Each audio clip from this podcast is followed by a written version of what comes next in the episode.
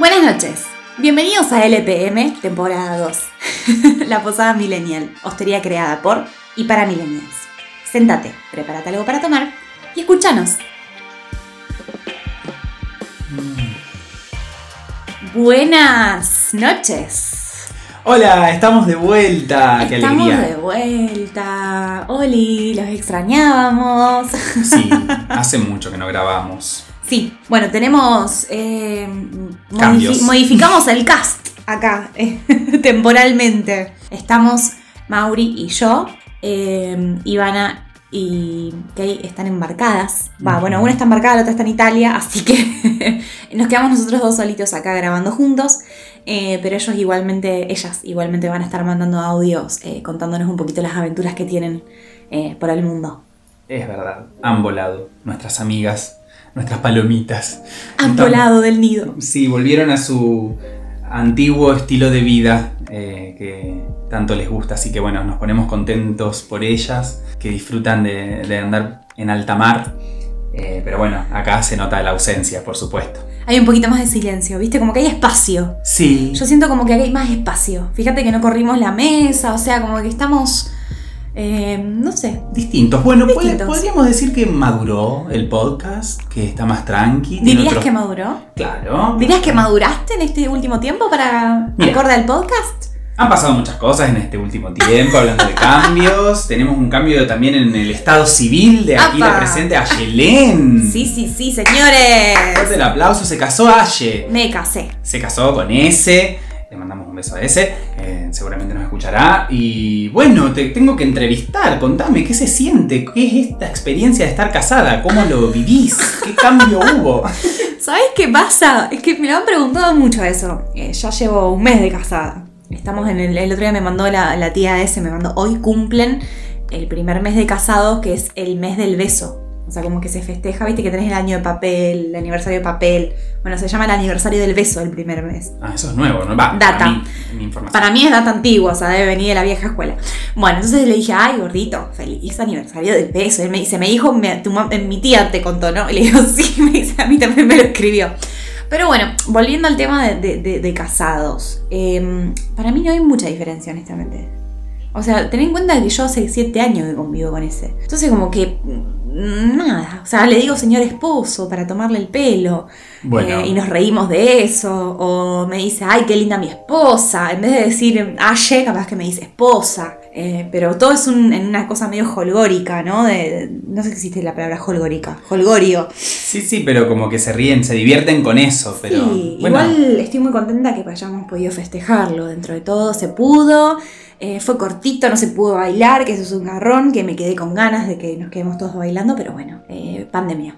sí, que- lo cual también lo vuelve un poco un evento histórico, porque casarse en pandemia no es algo que pueda decir todo el mundo en la historia de la humanidad, entonces eso les da como un toque especial. Ay, qué lindo lo que dijiste. Sí, porque, a ver, obviamente no estuvo la parte de la joda, el baile, el amontonamiento de gente, todo el, el- el- el cachengue y demás, pero tuvo esa, esa cuota de, de- ser especial justamente por, porque veníamos de mucho encierro, de la necesidad de juntarnos, de la necesidad de estar en un casamiento, simbólicamente aunque sea. Y además hubo mucha belleza, hubo mucha belleza. El salón donde se casaron fue realmente hermoso, todo estaba hermoso, muy buen gusto.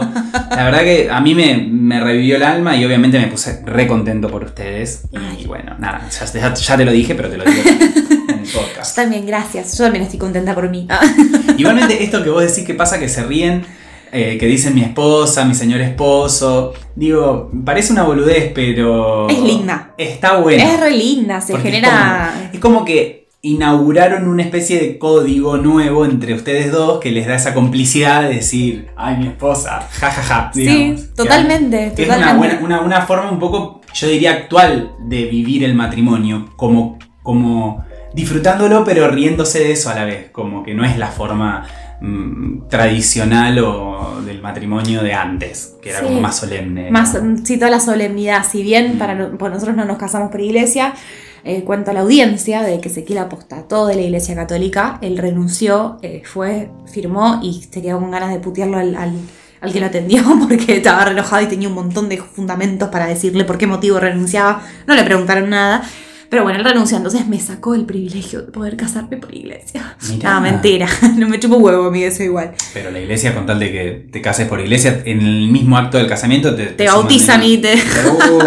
Y encima es gracioso porque yo estoy bautizada solamente y él tiene bautismo, confirmación, eh, eh, ¿cómo se llama el otro? Comunión. Comunión y confirmación. Sí. Yo tengo menos de iglesia católica, yo me crié con Saibaba, imagínate. Eh, a mí me- en la iglesia me acuerdo que eh, mi mamá iba a reuniones y cosas así, y capaz que íbamos, en- no sé, se juntaban en iglesias porque ella siempre estuvo un montón de religiones.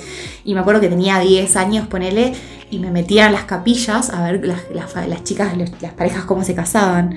Porque me encantaba el vestido, me encantaba, me llamaba la atención el ritual. Y me acuerdo que me metía y yo era guacha, me ponía capaz que en la segunda fila de la iglesia, que están los padres, ¿entendés? La gente. Y la gente me saludaba, hola mi amor, ¿cómo estás? Como si fuese que era familiar y seguramente se preguntaban, ¿quién carajo es esta pibita? Y yo me metí y veía los vestidos, escuchaba las boludeces que decía el, cura, qué sé yo. después mi mamá estaba, ¿dónde está Yelén? Y estaba en la iglesia metida, escuchando cosas. Siempre me gustó el ambiente de la iglesia, pero no me gusta la institución religiosa. Así que tampoco lo, lo sufrí a eso. Ah, ok, bueno, bien, sí. Porque toda la cuestión religiosa siempre hay ahí una especie de normatividad heterosexual Ugh. y una cosa de, de encerrar a la pareja en un para siempre, una- un compromiso que es más obligación que deseo, digamos. Te iba a decir exactamente lo mismo, que, Entonces- es, que deseo. No, en nuestro caso sí, nos queremos, si bien nos queremos en algún momento ir a mudarnos al extranjero, todos esos proyectos que uno tiene, eh, no, nos queríamos casar porque nos queríamos casar. Sí, O sea, es eso. Es un fin en sí mismo, sí, como ritual, un acto simbólico. Tantos años juntos, tanto años de convivencia, tanto afecto, tanto crecimiento, como dije yo, tanto crecimiento juntos, es como que era, era, decantó en eso orgánicamente. Sí, la verdad que se, se sintió así. Es como, viste cuando decís, bueno, que hasta la gente lo espera. El entorno. Sí, fue como tipo, ay, era ahora, Eh, ¿entendés? No, claro. sí, bueno. Sí, sí, o como cuando vos decís, ay, em, no sé, la próxima vez que tenga un casamiento, el de ustedes, eh, me- quiero hacer tal cosa, me quiero poner en pedo, lo que sea, bueno, siempre era el de ustedes, o era como... Es divertido, sí, igual me gustó, la pasé muy lindo en ese sentido, creo que, que- que estuvo interesante. Y no lo había pensado, que está bueno, nos comprometimos en un eclipse y nos casamos en pandemia. Sí, es muy especial, muy Sí. especial. Así que bueno, Ustedes, basta, basta de mí porque me da vergüenza, ya son como 10 minutos hablando de mí. ¿Cómo estás vos? bien, he pasado, tuve un casamiento. Ah, sí. No, bueno, un poco, eh, sí, tuvimos como esta pausa por, por- por un montón de, de situaciones que tenían que ver con eh, también la partida de Kay, eh, la organización del casamiento y bueno, en mi caso, nada, la oportunidad para leer, para consumir todo tipo de contenido y... y- y De contenido audiovisual, Audiovisual. eh, leído, escrito, Sí, sí, sí, sí, mm, todo. oído. Sí, sí, sí, sí. Estuve, estuve abocado un poco a eso, distrayéndome. Y bien, bien, todo bien, por suerte. A ver, ¿qué te cuento? ¿Qué estuviste, ¿Qué estuviste leyendo? ¿Qué leíste últimamente? ¿Qué estuve leyendo? Ay, re que la piba iba, obviamente, iba a preguntar qué estuviste leyendo, ¿no? Eh, sí, claro. Una, esta autora española que se llama eh, Milena Busquets es una, una escritora que tiene un par de novelas, no es como muy prolífera, pero tuvo mucho éxito según leí. Esta que se llama Esto también pasará. Ah, sí, es conocidísima. Es muy conocida y la verdad que me gustó mucho. me gustó ¿Esta la recomendás? No la leí nunca. Sí, la recomiendo. En realidad, el hilo conductor de la novela. Va, la novela, no sé si es una novela, una historia corta, claro. Sí, porque es una novelette también, algo más cortito. Claro, no sé la o clasificación. narrativa breve, novela, depende. Sí, en realidad es como que ella relata un poco el duelo por la, la muerte de su madre, Ay, mi vida. y, pero desde un lugar en donde eso contrasta con cómo ella disfruta más de la vida. Está bueno, porque es como que eh, la muerte de la madre le intensificó tanto todas las emociones que, que bueno, te hace como hincapié en la relación con, con los hombres, en cómo vive la seducción y la relación con el deseo, la relación con sus hijos también, eh, y con las amigas. Está bueno por eso, está bueno, es como que todo lo que dice, ha- hay algo de lo trillado en cómo relata, pero todo tiene sentido porque ella constantemente cuando habla, en realidad la interlocutora es la madre muerta. Entonces ella cuenta las Mm. cosas y siempre va como mechando con Con lo que le cuenta a su mamá. Exacto, digamos, exactamente. en, su, en su mente. Sí, está bueno. lindo, es un proceso de duelo, es un libro de Sí, duelo. es algo que ella hizo, porque obviamente la autora pasó por eso, de verdad. Va, duelo. Uno, uno piensa en duelo y piensa que es esa cosa que te tiras en la cama a llorar y no es necesariamente es eso. Claro, si O sea, bien habla de ese dolor, de esa especie de... de- Un de- proceso. Sí, de que es inenarrable, de, que no podés ponerle palabras, pero bueno, no deja de relatar qué fue lo que vivió durante ese proceso y obviamente al final hay como una elaboración de ese sentimiento para con la mamá que, que- que está bueno, está Ay, muy qué bueno. lindo. Sí, está muy buena, la verdad que me gustó. Repetí el nombre de la escritora. Eh, Milena Busquets. Milena, Milena Busquets. Busquets, Esto sí. también pasará. Esto también pasará, sí. Es un tatuaje que tiene una amiga. Una amiga se tatuó. Esto también pasará. Ah. Cuando yo me hice el la frase de John Lennon acá en, el- en- en la clavícula, ella se hizo en la pierna. Esto también pasará. Bueno, Es como su mantra. sí, es Eh. Como mi mantra el de Sakura que hablamos de los mantras, el de Sakura Card Captor que es el mío, bueno, ella tiene el esto también pasará. Claro, claro, claro. Y no es una referencia, eh, a ver, como si uno te dijese mm, eh, predecible a, bueno, el dolor por la muerte de tu mamá, de tu mamá también pasará. Digamos, no. eh, la frase tiene una historia adentro de- de- Del, libro. Sí. Ah, bueno, me gusta, me Sí, gusta. Bueno, bueno. linda recomendación. Sí, esa está buena. Sí, después estoy, estoy leyendo también ahora Putita Golosa, la- el libro de Luciana Pecker, la periodista feminista, que también eh, voy por la mitad, todavía no lo terminé, igual no es una novela, sino que es como Un un raconto de con- artículos, sí, ella un artículos. raconto de ensayos, de artículos. Bueno, sí, es periodista. Hello. Exacto. que un poco hablan de, de- de- de la mujer eh, y como los- las nuevas formas de sufrimiento que, que la mujer experimenta hoy, como, por ejemplo el, destrato, clavar el visto, que son como castigos a cuando las mujeres expresan su deseo o son directas sobre el deseo y se disputan ese, ese territorio de poder con los hombres, como, bueno, mm, yo soy la que va al frente, entonces el hombre se borra, el gaslighting y algo así, ¿no? Como Ew, El re- ghosting, Re decir. interesante eso. Sí, está bueno porque lo, debe ser que lo padeció, porque habla de cómo es esto de estar esperando que alguien te responda y que, y que vos decís, bueno, quiero, yo soy la que toma la iniciativa para el deseo y, y el hombre como en una especie de movimiento de retaguardia se... O defensivo. Sí. Vos sabés que nunca lo había pensado de esa manera. Es, es muy común que, el- que pase. También pasa con mujeres, o asumo que hacen lo mismo, pero, o sea, como una forma de, de bajada de línea, ¿no? Sí, porque hay algo. De en cierta, sí, en, la- en cierta versión de la masculinidad de, de- de- de pensar el deseo de la mujer como supeditado al del hombre, como siendo los hombres los Como si fuese una reacción de la acción. Claro, y, y- y como el deseo en una mujer puede ser amenazante, digamos, no sé, ya sea porque Sí, con- Exacto, eso te iba a decir. porque, claro, Porque rayan con, con, con la lujuria. ex- no es lujuria, sino libertinaje, ¿no? claro, En lo que es considerable desde libertinaje. un, claro, desde un juicio moral un juicio moral hace- arcaico, igual, Claro, pero. que el hombre puede consciente o inc- inconscientemente jugársele a la hora de estar seduciendo con una, eh, con- conociéndose con una mujer, digamos. Bueno, pero vos sabes que pasa mucho. Yo tengo amigas que han tenido inconvenientes a la hora de salir por ser así. Tener personalidades, lo que se considera personalidades fuertes, que en realidad no es que sean fuertes, es que tienen, son, dominas, son dominantes en sus vidas. Y hay muchos hombres que no se la bancan a esa, ¿eh? De Claro. verdad, no, no, no, no es joda. No. Sí, por eso. Pasa un montón. o- o Entonces por- lo relaciono con lo que me estás diciendo, por eso me sale este hilo. Eh, Es que que a lo he veces- visto. Tienen como ese delirio de, de- de ser el único, de ser el primero, de ser como que se juega y que una mujer sea como deseante, los pone frente al dilema de decir, uy, esta mujer habrá estado con un montón de tipos, los otros tipos la habrán O la o sea, comparación. La- de compararse Claro. y siempre como sentirse menos, o algunos ni siquiera se podrían ni comparar, entonces el hecho de que la mujer haya tenido experiencias, Parejas. vidas, claro, ya Claro. la, la vuelve como Parejas sexuales, se. Parejas sexuales, sí, o experiencias. Compañeros, ¿no? experiencias sexuales. Sí, experiencias sexuales, qué sé yo, una vida, una vida sexual. Eh, bueno, aunque suene como que esto está súper eh, ya pasado, digamos, sigue pasando.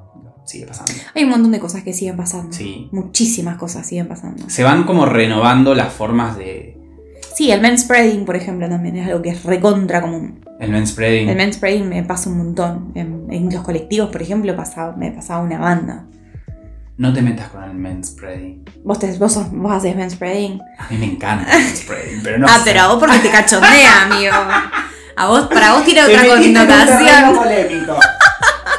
El manspreading me encanta porque me encanta la tentación del... El manspreading sí, es, eh, por los que, para los que no saben, es cuando el hombre se sienta o, o abarca O sea, como que se sienta y es como que expande sus piernas, sus brazos. Y es como que empuja a una a achicarse. Porque están, por ejemplo, no sé, tenés que compartir un, co- como decía, dos asientos, los asientos de colectivo de dos. Vos estás contra la ventanilla, viene el spray y te empuja con la rodilla. Claro. Y vos te tenés que te quedás, terminás contra así contra la ventanilla del, del colectivo porque tenés un chabón que está abierto de pierna como si fuese que está en el link de su casa por ver un partido de fútbol. Sí, que cuando lo, cuando lo narras de esa manera, la verdad que se nota la Es prepotencia. incómodo, Sí. es incómodo para Sí. una, incluso también para salir de esa situación. Sí, o sea, es que tenés cómodo. que pararte y pedir permiso. ¿Cómo te pones? ¿Le das las tetas en la cara o le pones el culo en la cara? Claro. Por ejemplo, ¿me entendés? Porque hay algunas que no se paran. Estás muy arrinconada. No, hay algunas que no se paran, tipo te hacen así, se tiran para atrás y te corren un poquito las piernas. A mí me pasó una vez que me quedé sentada arriba de un tipo en un colectivo porque frenó y caí sentada y dije, perdón, el tipo, no, no pasa nada. Gracias ja, ja, ja, ja, ja. ¿Me entendés? Un garrón, nada, bueno. Igual es, supongo que es parte de vivir No. en sociedad muchas de esas cosas que tampoco puedo pedir que se concienticen de la noche a la mañana. Sí, pero es un, un testimonio de cómo se traduce en el cuerpo Y una es- posición de supremacía, porque yo abarco más, porque, a ver, tan grande tenés los genitales, las para pelotas. tener que abrirte Claro, tanto. ¿qué tenés ahí? Un... A vos te intriga eso. Y bueno, por eso decía, digamos, si. Tan grande tenés las pelotas. Mostralas, a ver. Sí, desde el, fan- desde el morbo, digamos, uno, claro, La fantasía. eso, ¿no? toda esa Bueno, pero por ejemplo, ese manspreading, capaz que en ese no me molesta en casa. ¿me Es mi pareja, es diferente, como que tiene otra connotación.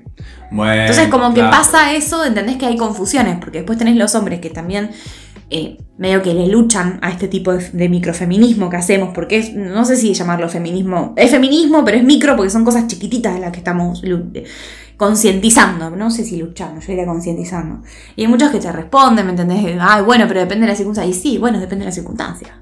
Y sí, si vos estás haciendo un uso consciente de ese poder, de esa superioridad, ahí hay un acto de machismo.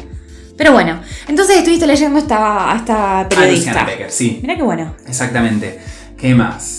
Bueno, no sé, fuimos al cine. Fuimos al cine a ver la última película de Marvel. Primero volvimos al cine. Primero volvimos al cine, aplauso que por, por el amor de Dios, cómo necesitaba estar sentada en un asiento cómodo viendo una pantalla gigante. Habíamos quedado pendientes porque antes de que se cerrasen los cines, nosotros habíamos sacado una entrada y tuvimos que eh, postergarla. Claro, habíamos sacado las entradas para ir a ver en el Village, en, ahora se llama Cinépolis.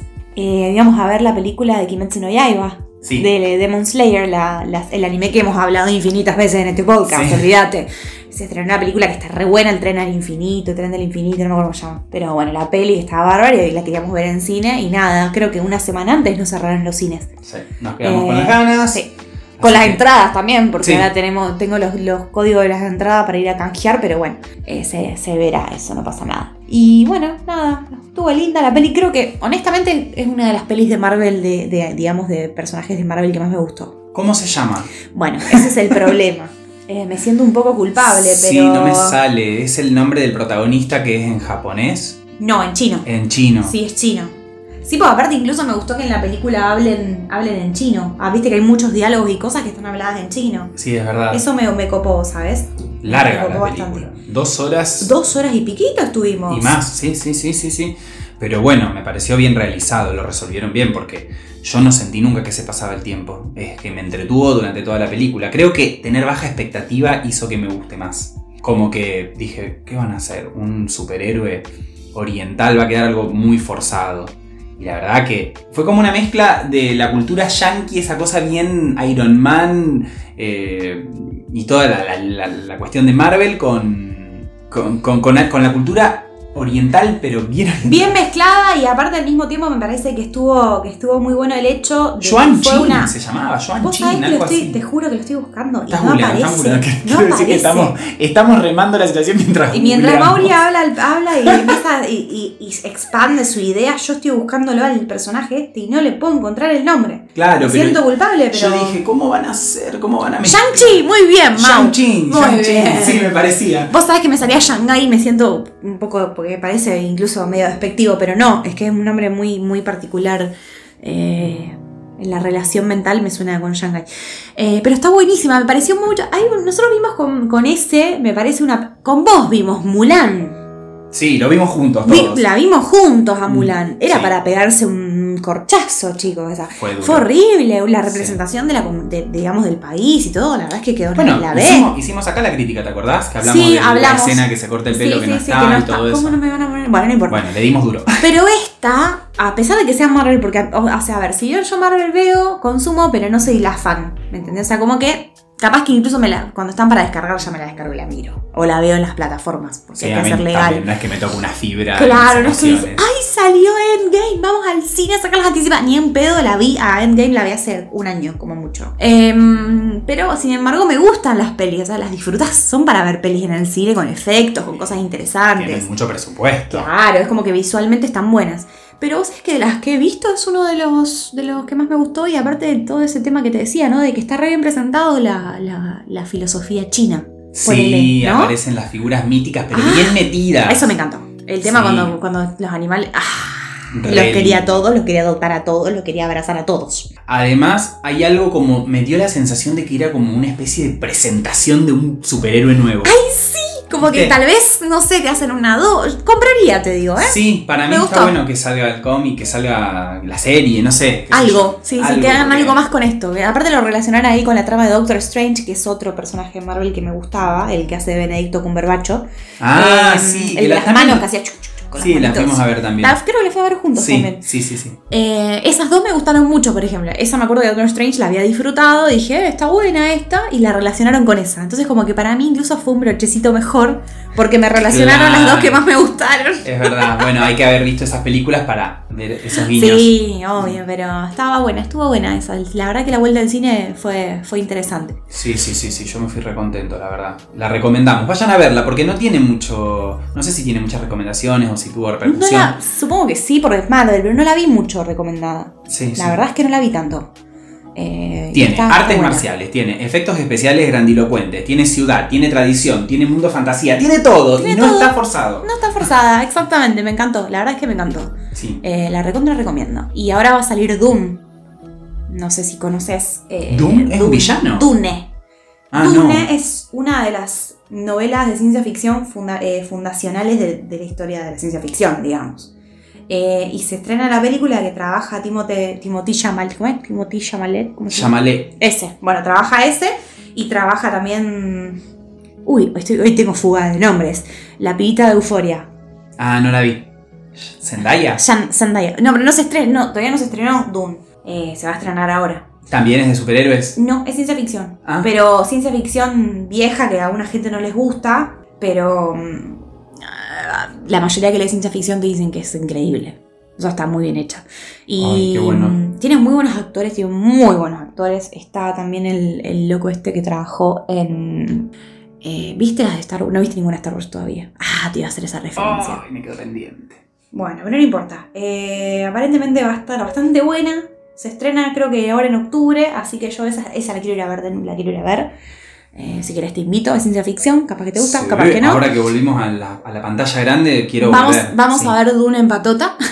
sí. Y bueno, estoy esperando eso básicamente. Después em, Bueno, ya que estamos hablando de superhéroes, también te recomiendo me, comen- me recomendaste, vi, lo googleé y es de superhéroes. Es un dibujito de superhéroes, ¿no? Invencible. No lo, no lo vimos todavía porque la verdad no tuvimos Está- tiempo, pero... Está bien. Eh, mm, otra, eh, fue un caso parecido al de Shang-Chi, porque no me lo esperaba. Contame un poco, porque ¿en qué, de, qué, ¿de qué trata, por ejemplo? Habíamos terminado de ver con Joaco Q Patrol o Q Force, Q Force, que es eh, está en Amazon y es eh, como si fuese una brigada gay de Ay, espías, no me muero. superagentes, sí, no solo gays, o sea, es, es- es queer, o sea, hay trans, drags, lesbianas, está bueno. Mauricio, Eh, ¿qué me estás contando? Por el amor de Dios, claro, quiero verlo ya. Claro, no te recomendé eso, te recomendé Invencible, pero porque quedé un poquito más choqueado con, con- con Invencible.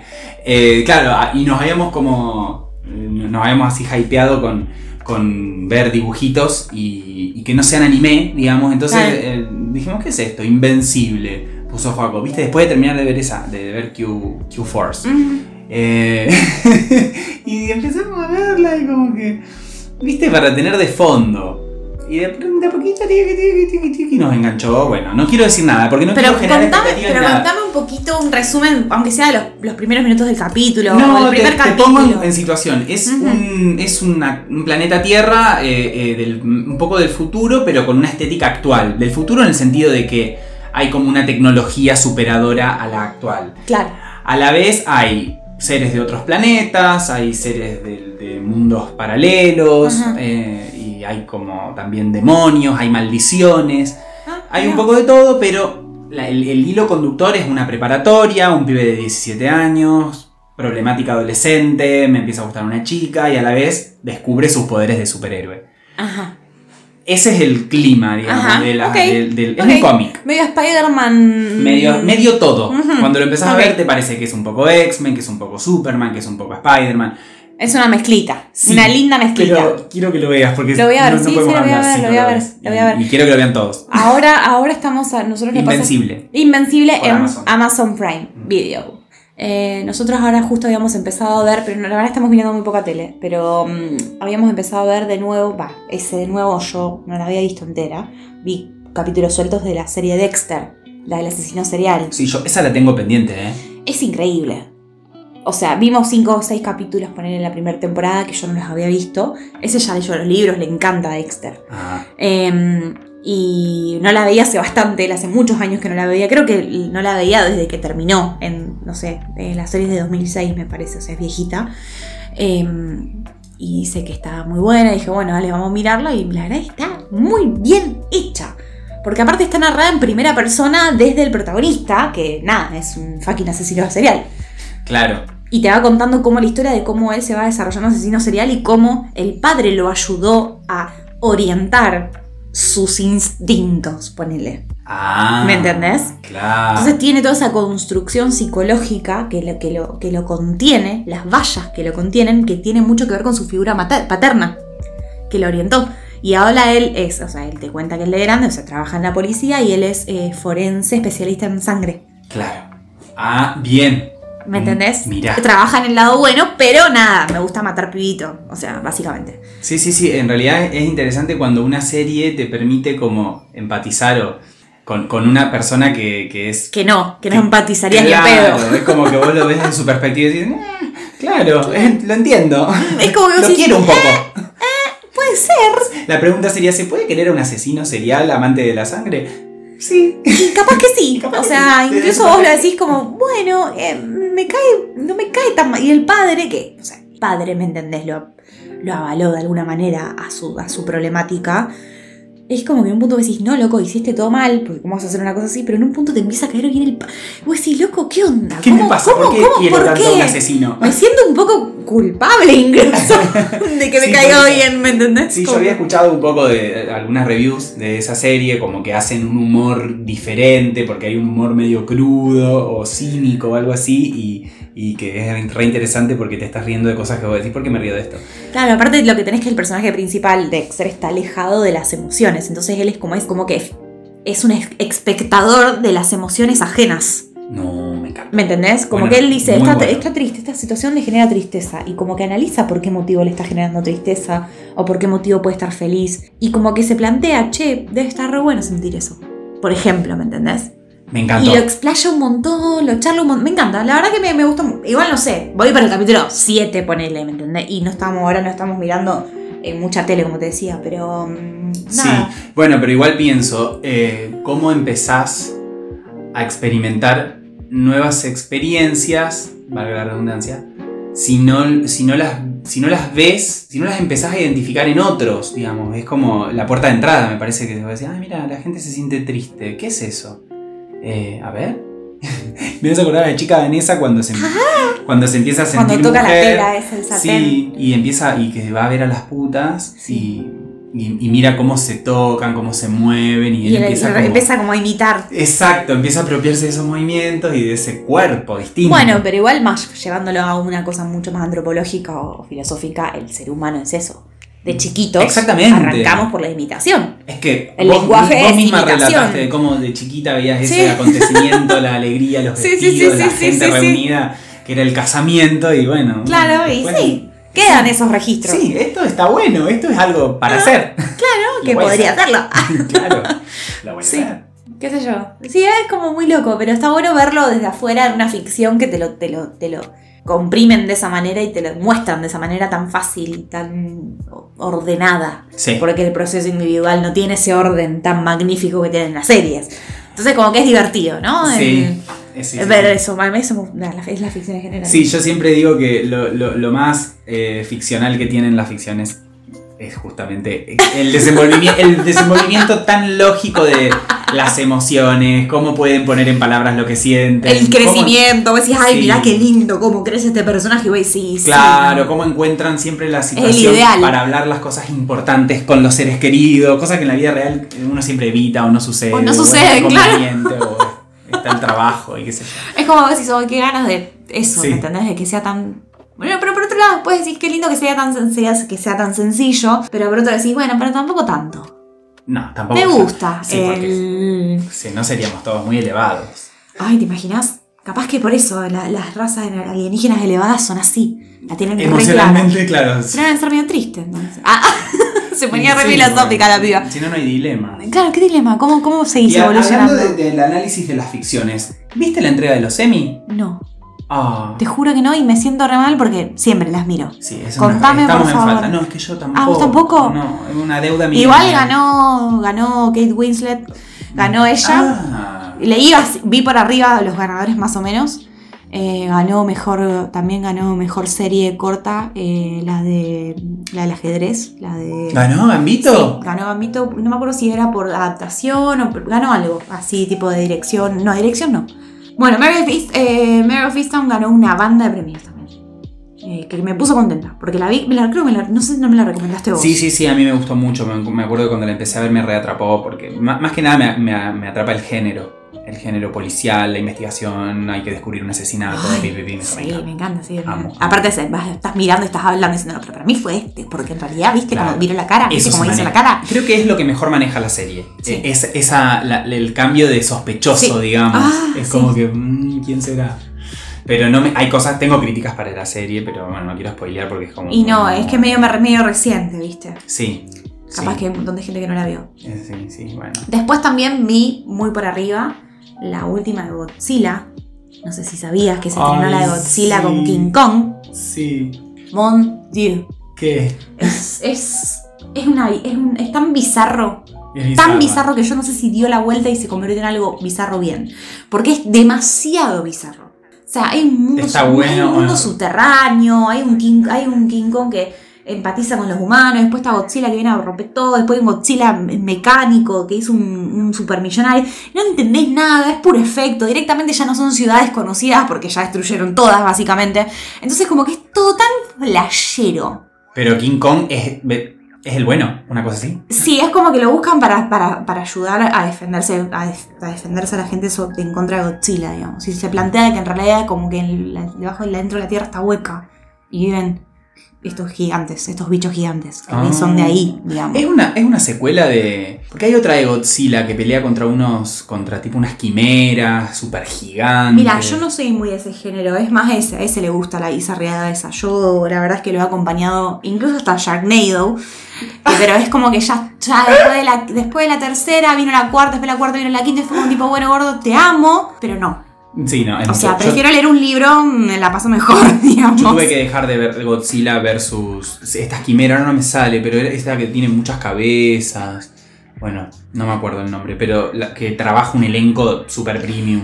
Eso es lo que tiene esta película que me sorprendió. Trabaja Millie Bobby Brown, trabaja uno de los hermanos Skandar. Ah, está trabaja... Millie Bobby Brown, que es la hija de. Bueno, ¿viste? De, de quién? De una actriz famosa también. pero esa es la muy- anterior. Claro, entonces yo vi la anterior. Esta es la siguiente. Claro, Esta la pero. están pasando por HBO todo el tiempo. Porque en la anterior, la buena era Godzilla. Godzilla era como la aliada de los humanos que peleaba contra este bicho, digamos. Pero Bueno, en esta no- parece que King Kong es no más sé, parecido, como- más claro. en la escala evolutiva más pariente nuestro genéticamente. Sí, qué sé yo, ponele. Básicamente, o sea, tampoco la miré demasiado. Fue como tipo que estaba de fondo, se estaba cagando de risa y me mostraba escenas y después como que él me complementó la historia de la trama de que había pasado muy por arriba también. Hacen un electroshock, a que King Kong se está ahí tirando, desfalleciendo y hace, agarra una nave que tiene una carga con un... No sé, son muy delirantes, muy Capaz que delirantes usaron ya. el, el Nabucodonosor de Matrix, viste que tiraba, tiraba como Me una- ¿Te acordás eso, que tiraba como unas desfibrilaciones que mataban a todos los calamares flotantes mecánicos? Eso. Che, ¿qué onda? ¿Cuándo se estrena Matrix, la nueva? Se estrena Matrix y no sé, pero pronto. Porque tiraron, tiraron, viste que la página web vos entrabas y elegías la píldora y te mostraba un tráiler diferente. Esa, la Eso es página lo que que te vos me mandaste mandé. a mí. Claro, vos entras, apretás una píldora y cuando apretás la píldora te aparece un tráiler, te aparece un tráiler diferente de la película. Vos no sabés en el dilema que me pusiste cuando me mandaste ese. ese A mí link. también, a mí me pasó lo mismo. Fue como No. tipo, ay, Pero porque ahora me acuerdo, me había olvidado, porque no lo hablamos. No. pude elegir. Por eso no te seguí la, la ¿Cómo que no conversación. pudiste no, no pude, no pude, no lo hice. Porque dije, ay Dios, pensé, ¿se podrá hacer una sola vez por IP? Por, por- no sé, no, no, no, no, no, pero esto es demasiado definitivo. Es como cuando te haces el Pottermore, que te sale- es como que esto queda para siempre. Sí, te queda para siempre. No, no, Tenés que vivir con tu decisión el resto de tu vida. Claro, así que no lo hice, pero estoy esperando. que ¿Y pero qué harías? ¿En serio? ¿En- ¿Vos estarías en el dilema si te viene Morfeo y te muestra una pastilla o la otra? ¿te, ¿Estarías en el dilema? Y depende de la realidad que tengas. Capaz sos re feliz. Pero, sabes, pero ya sabes de qué otra realidad. Sí. Y que mm. es, es una mentira tu felicidad. Pero es un poco la metáfora de la vida. O sea, ¿no, no podemos acaso en este momento elegir si seguimos viviendo como vivimos o nos la jugamos por lo que realmente está sucediendo debajo. Es, eh, me dejaste un poquito sin palabras porque me quedé pensando lo que me estabas diciendo. Viste como, bueno. Es cuando tenés una- un momento bisagra en tu vida, te referís. Como en los momentos bisagra que tenés que saltar para un lado o para el otro. Y bueno, pero claro. No digo bisagra en el sentido traumático, sino bisagra de que es una decisión que es importante. Claro, hay un momento en donde, ¿Qué no sé qué sé yo, cuando, cuando hay un niño que está pidiendo comida y viene y te pide una moneda, ¿no es un momento en donde vos tenés que decir, voy a ver la realidad, me comprometo con esto que estoy viendo? Chau, Mauri, te ¿Lo llevo a full? con- ¿Lo llevo al mango esto que pienso ahora? O hago, o hago este mecanismo píldora azul de... Y lo- lo- lo- se, Claro. borron- se borronea, como en Black Mirror, viste que borroneabas a la Exacto, gente. es como que lo bloqueas y decís, bueno, no, no tengo, y seguís charlando de tu tema frívolo y de clase media, blanca privilegiada. ¿Viste? Es, es- es duro, es duro. Matrix es muy filosófico. Claro, pero pasa que te fuiste a un punto filosófico que creo que la mayoría de la gente que vio Matrix no sé si se la planteó de esa manera. No sabe- claro, bueno, pero hay algo de eso. Bueno, no importa, cambiemos de tema. Yo porque en realidad estoy pendiente también de otro gran estreno, que los dos estamos pendientes y ¿Cuál? que me parece que se nos pasó y nadie dijo nada, ¿Qué? nada. Que es que... Se, se- eh, Ata con Titan, ¿cuándo? No, Ah, no, lo- no, ya avisaron. Se estrena. Ay, no tenía nada de información. No me acuerdo si es en diciembre de este año o, Ah. en, o en enero febrero del año que viene. O Yo sea, es tipo. ah, que tipo. Es que sí, supuestamente, pero me parece que lo aplazaron. Ah, Porque mm, habían dicho que iba a ser para el otoño de allá, nuestra primavera. Ok, bueno, vayamos atentos. Sí, eh, lo que pasa es que me llegó una notificación el otro día, porque no sé por qué motivo Google me tira notificaciones cada dos por tres de tipo, eh, sé cosas que he googleado y me aparecen ahí tipo, ah, está con Titan. Nuevo fecha de estreno. Claro. O no sé, Demon Slayer, película, ta ta ta. Y me tira, me tira como notificaciones cada dos por tres. Y no lo hace siempre. No sé, no sé si cómo lo. No sé si lo configuré yo, sin querer. No sé qué pasa, pero Google cada dos por tres me tira algún corte raro así y me avisa. Sí, igualmente tenemos que ver porque van a empezar a, eh, a, a estrenar capítulos de a uno y no sé si queremos. Yo me los quiero. No, no, yo me los voy a querer fumar de enteros. Claro. Completo, porque esperar una semana con los capítulos de Attack on Titan es imposible. Es durísimo. Te los tenés que. Sí, es que no podés, es para apretar siguiente, siguiente, siguiente, siguiente, siguiente, siguiente. Sí, así que capaz que lo, lo veamos recién para el 2022. O sea, va a ser Y capaz que sí. todo junto. No sé, yo eh, esperé, me- se me enfrió el tema. Sí. Entonces capaz que puedo esperar. Sí. Directamente. Yo no leí el manga tampoco, no, no, no googleé nada, no busqué nada. Como que dije, quiero verlo con la serie. Me lo planteé de agarrar el manga, pero no lo hice. No, no, no, porque puede, da lugar a decepciones. Sí. Igualmente me, tengo un video en YouTube guardado para ver que es sobre la filosofía de Attack on Titan. La filosofía de Attack on Titan. Que lo tengo, te lo voy a mandar. Parece ser como que es un análisis de todo el lore de la temática y, y de- y de- del tema de, de la parte religiosa, la parte como que te hace... ¿El tipo- qué? Del, del lore, del, del core de la trama. Ah, No solamente de, lo- de- de la trama de, de Eren Yeager, sino de qué pasó espiritualmente, qué pasó religiosamente, qué La pasó... necesito. Y es un pibe que hace reviews de series de películas que yo me enganché porque hizo uno de Jujutsu Kaisen, que es un anime que no puedo parar de recomendarlo porque es excelente también. Ah, Se sí. llama Jujutsu Kaisen, está en Crunchyroll. Crunchyroll, pagame, porque la cantidad de gente que te tiene gracias a mí es impresionante. Pagá la posada millennial. No sé, una publicidad. Te ponemos acá, mira. Necesitamos sponsor. Estuve, estuve escuchando el, el- el podcast de Sara Silverman, que es esta yankee que es humorista. Ajá. Tiene un podcast que está muy bueno y hacen un. Y tiene publicidades tiene publicidades de un, un bidet que se llama Tushi. ¿Qué? Tushi, viste cómo se dice al culo en inglés. sí, sí, sí, pero Bueno, ¿por qué un bidet? Pero me da risa porque yo pensaba, mirá los podcasts, cuánta publicidad que hacen a cosas que son para cagar o para el culo, porque ya habíamos hablado la otra Michelle vez Visage, claro. lo de RuPaul y Michelle que hablan de Del Spotty Potty. Exacto. Y ahora estaba escuchando y no paran de hacer publicidades del Tushi que es ese es ese bidet El bidet Matic, Matic, el nuestro. Exacto, que vos lo Claro, pero los yankees no la conocen a. Claro, lo incorporás y, y te dice, pero que hasta que te, hasta que te limpia dos pulgadas adentro del culo. O sea, Pero es eso como- depende de la apertura tuya, digamos. Y debe ser que tiene potencia ¿Cuánto, chorro. cuánto aflojas el, cuánto aflojas el, Claro. el esfínter o no, digamos? Sí, Eh, pero es genial relativo. cómo, cómo hacen publicidades con la Bueno. cuestión fecal. Igualmente creo que tiene que estar, y con esto ya, porque me parece que ya nos quedamos sin tiempo, pero quiero resumir esto, me parece que tiene que ver mucho con el movimiento que se armó en TikTok, de un montón de, de YouTube, de TikTokers que probaron el bidet, hicieron los videos graciosos que hacen como "Ah", y le aparecen imágenes de ángeles y de cosas preciosas. y es buenísimo, te los voy a mandar. O los los vamos a subir en las historias, total no creo que nos lo cancelen a eso. Pero no, claro. Bueno, Bienvenido así sea. que, así que bueno, me alegro un montón que volvimos. Estoy re contenta de poder hablar eh, en- en- con micrófono con vos. Ay, sí, ya se extrañaba. Que, bueno, las extrañamos a las chicas. Igualmente les mandamos un beso grande. Besitos, Eh, chiquis. eh, se me cuidan y bueno, Esto es todo. esto es todo. Un beso para todos. Besos gigantes. Chao. Chao, chao.